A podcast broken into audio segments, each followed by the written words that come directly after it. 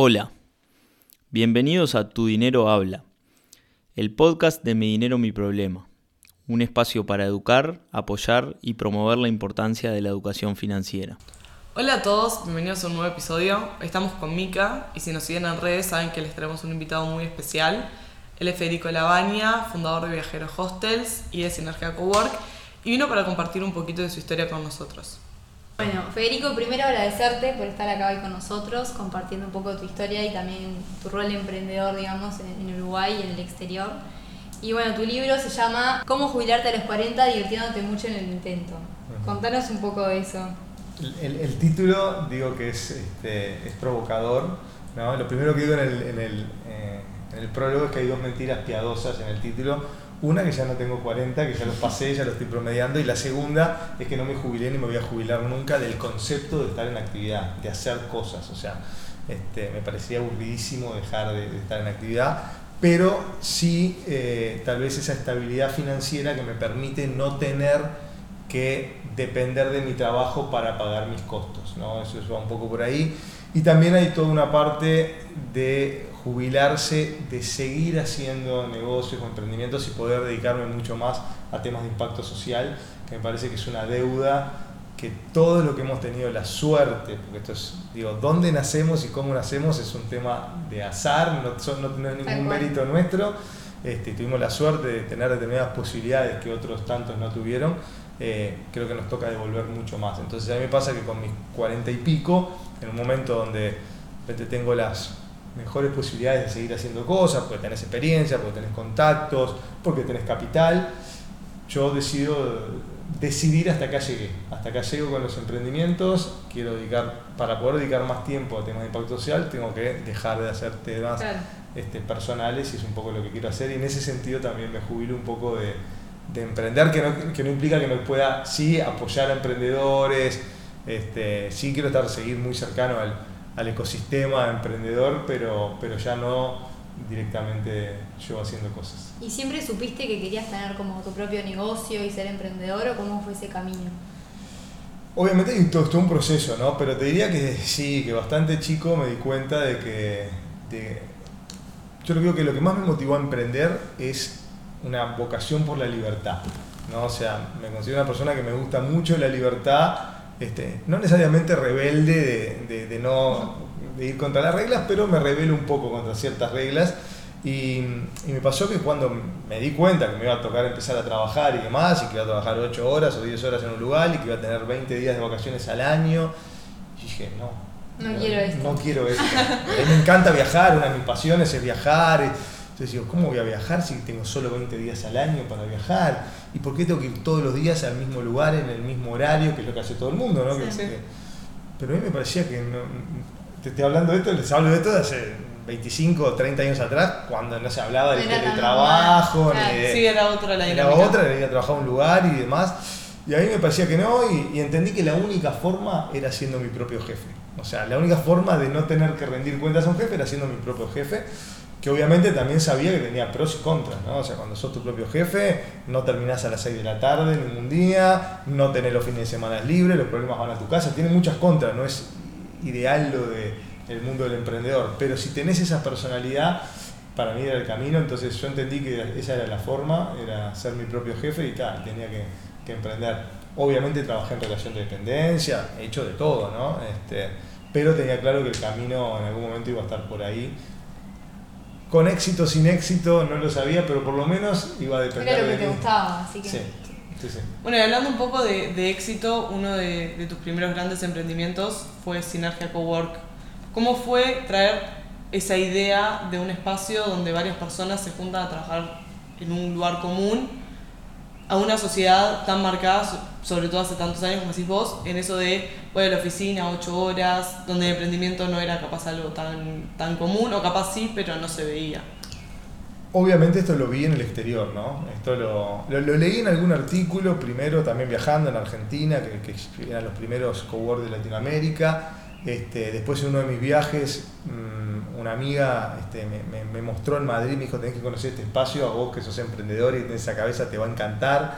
Este, y ahí cuando conocí los cowork dije, wow, es esto, ¿no? Yo que he sido emprendedor desde mis 20 años y que siempre tuve que emprender solo, armando los proyectos en un café con wifi, juntándome con la gente donde podía, en, mi casa y demás.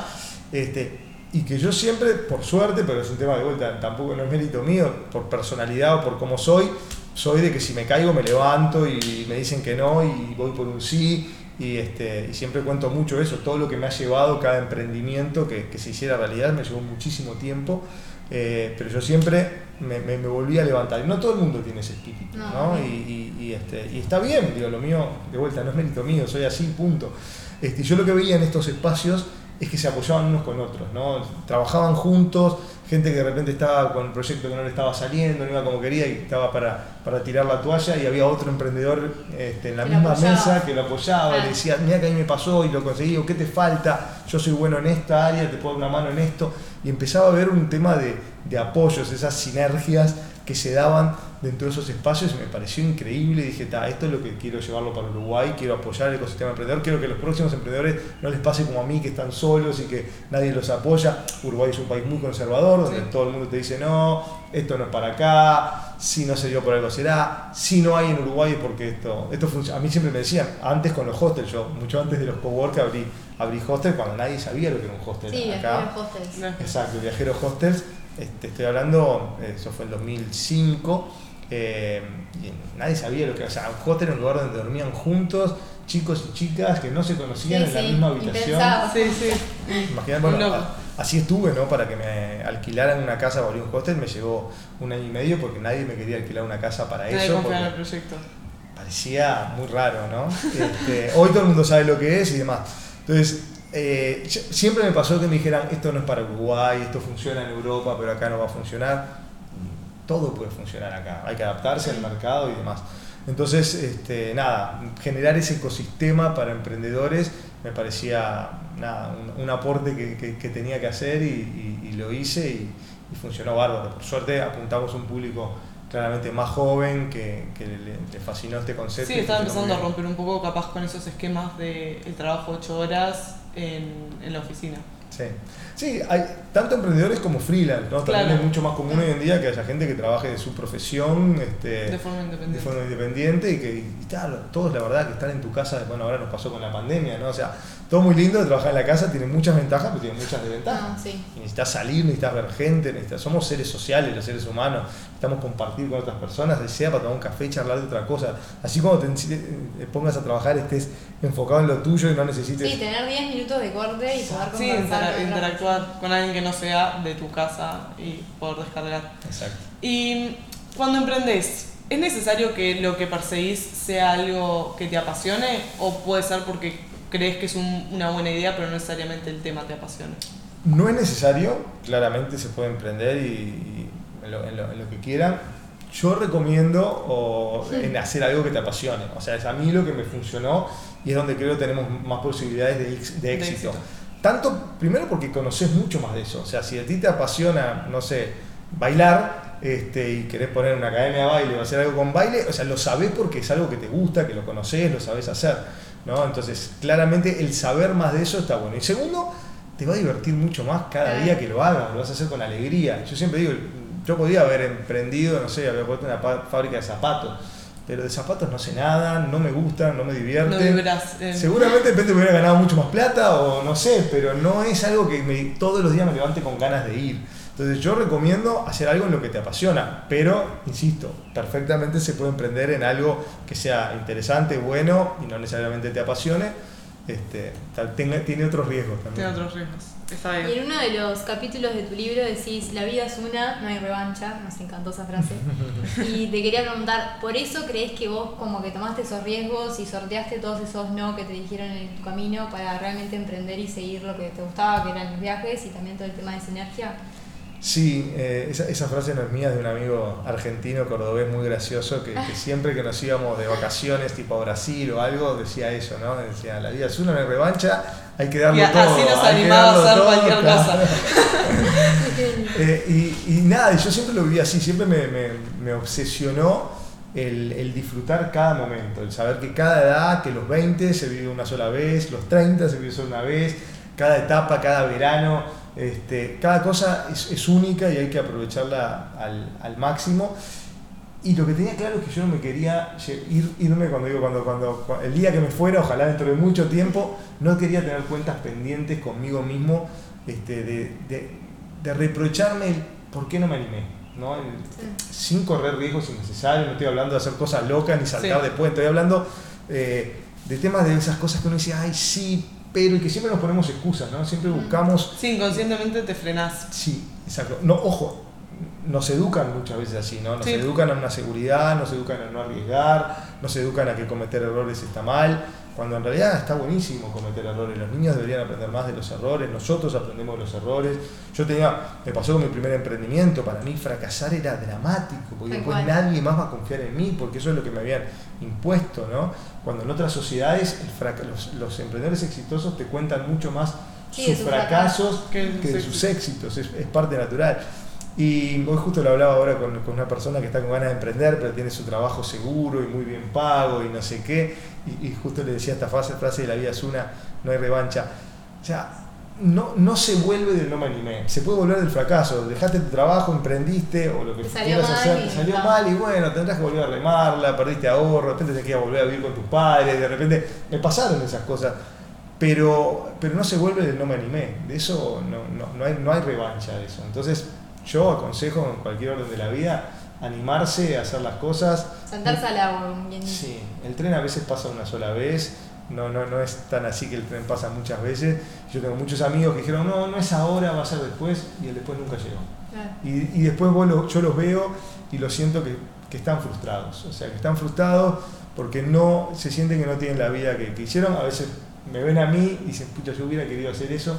Y, y la verdad, varios de esos son mucho más inteligentes, talentosos que yo y que, o sea, hubieran tenido mucho mejor posibilidad de éxito. Sí, pero a veces es, la galla lo que hace la diferencia. Es el animarse, el vencer ese miedo es lo que hace la diferencia y es lo que también muchas veces diferencia un emprendedor del resto. Sí, bueno, muchas veces hablan de emprendedor y hablan como de que tuvo suerte en el camino cuando algo le salió bien. ¿Qué opinas de eso, Inés? ¿Es suerte o es más bien que pusiste, como decís vos, toda la garra, toda tu pasión y llevaste adelante ese proyecto que en tu caso fueron eh, Viajeros Hostels y, Sinergia? Y ahora el libro, obviamente. Hay un capítulo en, el libro sobre, sobre la suerte porque yo digo que, que la suerte obviamente es fundamental y quien crea que logró todo lo que logró, hizo todo lo que hizo solo por mérito propio, además de ser un egocéntrico o egocéntrica, este, no es realista porque hay mucho de suerte y de destino, pero a la suerte hay que ayudarla. ¿no? Hay, hay, una frase que la pongo en el libro de un golfista muy famoso que dice, eh, casualidad que cuanto más entreno, mejor, más mejora mi suerte. ¿no? Entonces a la suerte hay que ayudarla, hay que hacer cosas para que, para, para, para que pasen. Hay otra frase que, que la poníamos en sinergia en la pared, que es de Picasso, que decía, la inspiración llega mejor que te encuentre trabajando. Entonces, todas esas cosas para mí hablan de estar en movimiento, estar haciendo cosas. O sea, no te llega el destino, la suerte sentado en tu casa mirando Netflix. O sea, el de, a mí, yo en el libro cuento varias de esas historias de cosas que me pasaron, que fue destino, que me llegaron, pero porque yo me estaba moviendo, estaba, buscando. buscando, estaba así. A veces te llega algo que no estás buscando, que es una serendipia, pero porque vos te estás moviendo mucho. Entonces, sí. y en retrospectiva, ¿tenés algún momento así que digas, esto pasó porque yo lo busqué porque tenía que pasar. Sí, hay, varios momentos de esos, de vuelta los cuento en el libro. Eh, hay uno que es de los principales, que fue cuando abrí el primer hostel, eh, que me llevó un año y medio, y siempre digo lo mismo, ¿no? Un año y medio son 500 noches, son 500 noches de frustración, que, frustración, que te vas a dormir con la misma, o a no dormirte, con la misma frustración, rabia de por qué no se está dando, mucho tiempo que uno lidia con esa frustración este, y a mí se me caían, se me caían los proyectos y esta era la última chance que iba a buscar el, hostel para abrir ahí en la Ciudad Vieja y quedo con una amiga que era arquitecta para ir a ver para ir a caminar a ver unos lugares, ella no llega porque llega tarde, me deja plantado como media hora, entonces yo quedo esperando, camino una cuadra, veo un local ahí que, si no no lo hubiera ido a ver, pero que aparte era un local a la calle que a mí no me interesaba porque era más tipo para restaurante y yo necesitaba algo como para hostel en, en altura, en el segundo piso. Y la verdad no le iba a prestar atención por eso y justo pasa una persona, un veterano caminando de traje y me pregunta, ¿te estás buscando para alquilar? Mi primera reacción fue como, digo, qué, chumba, ¿no? ¿Qué, le importa? ¿Qué le importa? Pero bueno, la educación pudo más y le dije, sí, sí, pero en realidad no estoy buscando un lugar a la calle, estoy buscando un lugar más en alto, como si fuera un segundo. Me dice, ah, es el segundo y el tercero están para alquilarse. Me dice, yo soy, yo tengo una inmobiliaria y lo tengo este local. Me dice, justo fui a almorzar y, y estaba volviendo de No almorzar. Subí a verlo, el Y lugar era el estaba lugar. pronto, llegó mi amiga que me había dejado plantado, le dije, subí vos sola a verlo, a ver qué te parece. Subió, bajó, me dijo, Fede, firmá, es acá, casi no había que hacerle nada. Y al mes estábamos abriendo el hostel Del que- año y medio. Que ya, o ese año y medio, y que ya hubiera tirado la toalla cualquier otro, este, y que yo estuve a punto de hacerlo y dije, voy a hacer un intento más. Entonces, apareció ese señor, el si mi amiga no me hubiera dejado plantado, Sí. si el señor hubiera demorado 10 minutos más en su almuerzo, si tantas Si no cosas hubiera sido tan chusma. si no hubiera sido tan chusma. Todo eso, entonces es ese destino, ese momento que decís, ah, tenía que darse. Tenía que Pero pasar. tenía que darse porque le- la peleé una cantidad de veces. Sí, pero estuve 500 contra- y pico de noches sin dormir. Exacto. Está bien. Y una pregunta, porque emprender, vos cuando empezaste hablando lo dijiste, pero emprender es muy lindo, ser tu propio jefe está buenísimo, pero ¿cómo es encontrar ese balance entre tu negocio, sobre todo cuando te apasiona y es algo que querés y que deseas, y la vida de familia o de amigos, no perderte y que es- ese proyecto te consuma?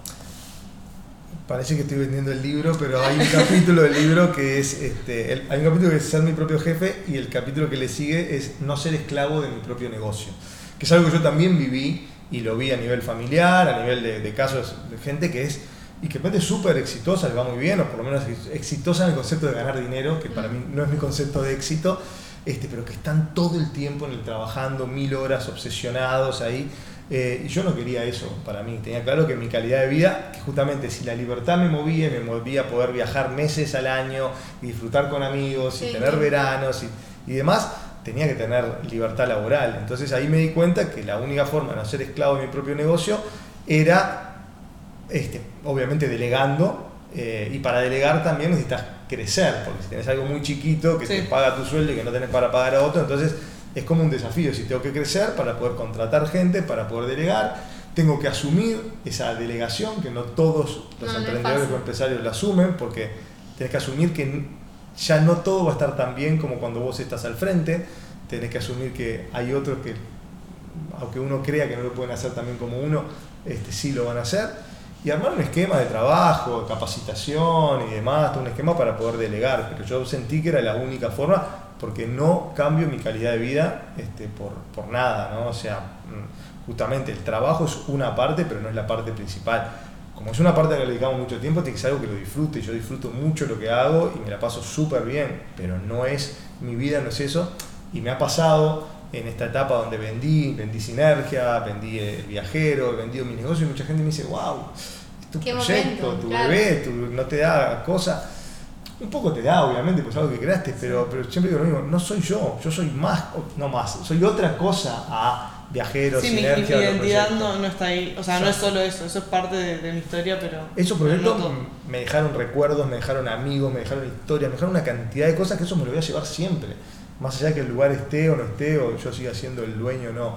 Entonces tengo que saber lograr porque mi prioridad va a ser siempre la familia, los afectos, las experiencias de vida, el poder dejar un mundo Sí, más lo mejor. personal. Lo personal. Sí.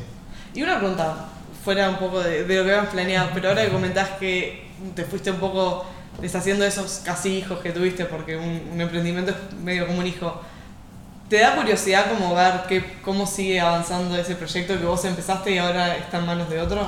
Pa, es, ¿Estás atento o decís, está, me, me desentiendo? es como, sí, por un lado te querés desentender porque te da un poco de nostalgia, ¿no? No ser más parte de, pero... mm, Pero te da curiosidad. Pero también te da curiosidad lógica, Sí. porque es algo que vos creaste y que mucha Claro. gente te sigue asociando con eso. Sí. A mí, yo, Sinergia, hace más de 5 años que no que me fui, que no tengo nada que ver y ha crecido muchísimo. Y mucha gente me sigue asocia, escribiendo por claro. Sinergia, che, mira, quiero tal. Y yo no tengo más nada que ver. Entonces, es natural que te asocien con eso y está bueno. A mí me gusta que, que- que- que se recuerde por algo que yo creé, se me recuerde. Pero, pero no, intento largar. Me, me- me gusta, sí, me gusta que les vaya bien, me gusta que crezcan, porque de última, mal, mal o bien, está asociado con tu propia reputación Claro. también, en cierto claro. sentido, ¿no? Para bien y para mal. ¿Y qué le recomendarías a un emprendedor eh, en el mundo de hoy? ¿Qué, qué- cuál sería tu recomendación a alguien que quiere emprender? Eh, a ver, no, voy a tratar de no ser muy trillado con las recomendaciones, ¿no? Eh, de vuelta, que se anime lo que dije antes, ¿no? Que el otro día me preguntaban en una de las presentaciones del libro cómo, cómo hacía yo para vencer ese miedo. Eh, y, y me puse a pensar, y yo creo que, que tal vez para vencer ese miedo, eh, hay una frase que, que también está en el libro, que, que es Mandela, que, dice que valiente no es el que no tiene miedo, valiente es el que a pesar del miedo se anima a hacer, ¿no? Entonces, es bueno, ¿cómo lo supero? Y para mí algo creo que siempre me, me ayudó es, bueno, ¿qué es lo peor que puede pasar? O sea, ¿Qué es lo peor, peor que puede pasar si me tiro a hacer este proyecto y perder mis ahorros, perder mi tiempo, perder mi reputación, podía ser, aunque hoy en día me doy cuenta que eso no, pero... Y, y- pero es tan terrible, es tan espantoso, es tan Claro, no dramático, no me voy a morir, o sea, soy joven, puedo volver a empezar, si tengo que volver de vuelta a vivir con mis padres, pero, pero puedo. Entonces, cuando te das cuenta que los riesgos no son tantos, Tantos. o no son tan terribles. ¿por qué no vas a seguir tu, este, lo, lo que todo tu ser te manda? Es mucho peor el, el- el- el no animarte y después ser una persona frustrada, de grande, frustrada con su trabajo, su vida, y eso después se lo vas a transmitir a tu familia, si quieres ser un buen padre, una buena madre, querés eso. Cuanto más realizado vos seas personalmente, mejor. Eh, entonces, digo, por un lado mi consejo sería un emprendedor, eso, el tema de, de- de tratar de Animarse. más. Segundo, no es solo tirarse al agua, no es solo hacer lanzado ser emprendedor, no, es ser planificado. O sea, un emprendedor tiene que planificar, tiene que pensar, tiene que analizar su negocio, tiene que saber cuál es su público objetivo, en el mercado que se está metiendo, cuál es su competencia. Hacer un buen análisis para correr mucho menos riesgos de que... Sí, no, no es ir a lo bobo. a- Exacto, no es, ah, soy lanzado, soy emprendedor. No, sos un anormal. Esto es, o sea, un buen emprendedor planifica, piensa, analiza y después se tira. Porque después tenés el otro, el que se queda en el Excel, hace mil Claro. cálculos, planifica, piensa nunca se todo, tira. pero nunca Tiene el se anima, ¿no? sueño, el, el board en Pinterest con, con el local y nunca pasa nada. Tal cual, tienen todo los, el one page, tiene todo armado, pero nunca se, se tira a hacerlo. Y, eh, y el empezar a hacer algo, todos me dicen, "Ay, ¿cómo empezás? Empezando, es fácil, como cualquier Sí. cosa, nada, empezás. Y en un momento, yo cuando alquilé una casa para el hostel, y bueno, para alquilar una casa que necesitas un escribano, Claro, una no inmobiliaria y, este, Sí. y no mucho más. Es llamarlos y juntar las partes y está. Y una vez que te pusiste, arrancás. Eh, ¿Crees que el espíritu emprendedor es contagioso? Si estás Sí. cerca de emprendedores o tenés un amigo emprendedor y lo ves que se tira aunque las cosas después no resulten, como que se te pega más ese bichito o Sí, sí, sin dudas. Y uno de los motivos por los cuales escribí un libro, aparte de a veces ir a, ir a charlas que me invitan o- y demás, es eh, poner mi granito de arena en, en- en inspirar y en ser un poco de, de referente o de modelo para, para emprender. Porque creo que lo que falta son referentes. O sea, em, de vuelta, generalmente los niños muchas veces siguen lo que hicieron los padres, ¿no? Si el padre era abogado, es abogado. Muchas veces seguimos a nuestro referente, que muchas veces es la familia, algún pariente, algún amigo. Entonces, eh, y faltan referentes de emprendedores, de emprendedurismo en Uruguay y en América Latina en general, ¿no? Todos los niños siempre quieren ser Suárez, Forlán, Cavani, pero, pero ninguno quiere Y ser... no hay emprendedores tan, tan significativos como capaz en Estados Unidos. Exacto, ¿viste? cuando decís acá y con quién te comparás, o cuando Claro. pensás en algún nombre, generalmente incluso están los empresarios, quizás está como mala palabra, porque sobre todo está asociado a una época de los empresarios, ¿viste? tenían muy mala fama y demás. Entonces, creo que claramente se contagia, creo que es algo que en la medida que vos ves, decís, pucha, yo quiero ser como él, yo quiero hacer lo que él, yo quiero poder tener la libertad que tiene esta persona, yo quiero tener la realización que tiene esta persona, quiero tener la pasión cada día por, por ir a hacer algo que tiene, que tiene esta persona y me, me parece que sí, que obviamente no es para todo el mundo, eh, pero hay muchos que de repente sí tienen esa, eh, ese bichito, ese gen emprendedor y por las circunstancias o lo, o- o lo aprendido, la educación, no lo desarrollan. Vemos algunos que claramente este, lo tenemos tan fuerte que no hay Claro. forma que lo podamos. Pero hay otros que de repente, insisto, lo que dije antes, seguramente serían mucho mejores que yo y mucho, con muchas más capacidades, pero tal vez les falta algo y es ese empujón, ese momento eh, de inspiración o de alguien que te motive. No, además una cosa que está bueno pensar, me parece también es, vos puedes ser emprendedor, ser un emprendedor no, no implica vender un producto, puede ser, no sé, si sos abogado y te encanta tu trabajo y bueno, mandarte y tener tu propio estudio capaz. Claro. Eso, porque capaz Total. muchas veces asociamos el ser emprendedor con o vender un producto o no sé, ser, Sí, crear un servicio crear un nuevo. servicio o algo que nuevo. no- no Entonces, como también si hay gente que nos está escuchando y capaz tiene un poco esas ganas de, de ser emprendedor, pero a su vez tiene una profesión, quejarse que la disfruta, como se pueden combinar esas dos cosas. Yo siempre defino, para mí un emprendedor es aquel que arriesga su tiempo y su capital, ¿no? O sea, este, porque cuando vos estás en relación de dependencia, estás cambiando tu tiempo por una re- re- retribución económica. Cuando vos sos un abogado independiente, un contador independiente, un freelance en comunicación, etcétera, etcétera, etcétera, vos estás arreglando- ar- arriesgando tu tiempo y muchas veces también tu capital porque pusiste un- un- Sí. una oficina, porque invertiste, compraste muebles, porque hiciste una cantidad de cosas. Entonces, y también esto, esto me gusta decirlo mucho, emprendedor es el señor que con su carrito de garrapiñada sale todos los días a buscar, porque también está arriesgando su tiempo, su pequeño capital que Sí. puso en armar eso y demás, y no pensar que solo emprendedores somos los que logramos tal cosa, vendimos a un Sí, fondo o creamos una startup que cotiza en bolsa.